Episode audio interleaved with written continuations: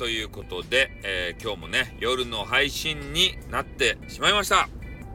本当はね、もっと早くやりたかったけど、できないんだ。ね、疲れてるんだ。それでね、今日は、えー、まあ、本人、ご本人さんのた,、ま、ためにね、えー、ちょっとあの、伏せ字を使うわけですけれども、ジオレディオで有名な丸さん。ね。今、伏せ字を使いました。えー、この丸さんがですね、よか言葉言おった。ね。えー、スタイフのギフトについていいことを言ってましたね。で、俺もね、えー、丸さんを例に挙げて、こう、こういうことを言ったんですよ。スタイフっていうのはね、なかなかこう、ギフトが飛ばない、えー、その中でね、えー、インターネットは儲けるとこじゃないんだと。金を使う場所なんだっていうことを、丸さんが言われていて。で、まあ、ギフトもね、投げるのは難しいんだよっていうことを、えー、補足でね、丸さんが言われていたと。一体何が難しいのかっていう話じゃないですか。で、ギフトもね、投げるタイミングというのが、えー、あるわけでございますね、これ。で、あまりにもかそってるところでね、えー、ギフトをピャーってこう投げたところで、えー、配信者の方が萎縮しちゃってね、えー、話が言葉が出ないとか、えそういうことに陥ったり、はたまたね、え大人気、まあ、スタイフでね、あんま大人気とおらんけれどもさ、え大大人気の配信者がおってね、アイテムがいっぱい乱れ飛んでると。で、そういうところにアイテムを投げても埋もれちゃうんだってそういう話をされてました。まさにその通りですよ。投げ時を間違うと君のアイテムは無駄になるんだね。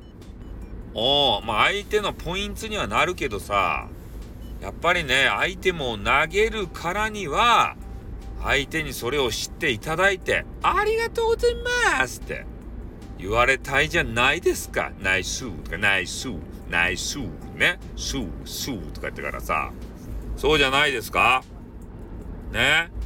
で、アイテムの投げ、投げ方講座。これをね、丸さんにやってもらいたいですね。ああ、いかなる時に投げるべきなのか。自分がどういう感情の時にアイテムを投げるべきなのか。これをね、アイテム専門家の、あ、ギフトか。ギフト専門家の丸さんの口からね、聞いてみたいよね。ああ、ここだとか言って。ねえ。ギギフト投げ講習をやってほしいよね。じゃあ、あの放送行ってみようかって言って。ねじゃあ、お前らちょっと自由に投げてみろ。なんだよ、ダメだダメだ、そんな投げ方じゃ。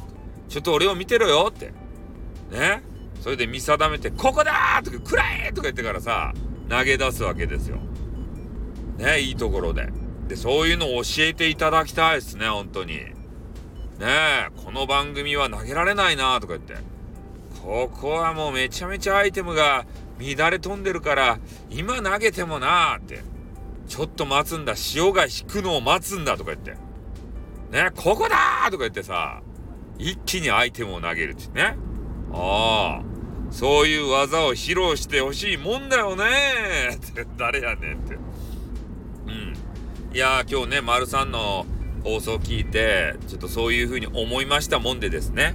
えー、思ったことはすぐ収録にあげたいということでございますので、えー、そんな感じでございました。また何か思いついたらね、えー、すぐ収録したいと思いますので、よろしくお願いします。じゃあ今日はこの辺で終わります。あっ、うん、またな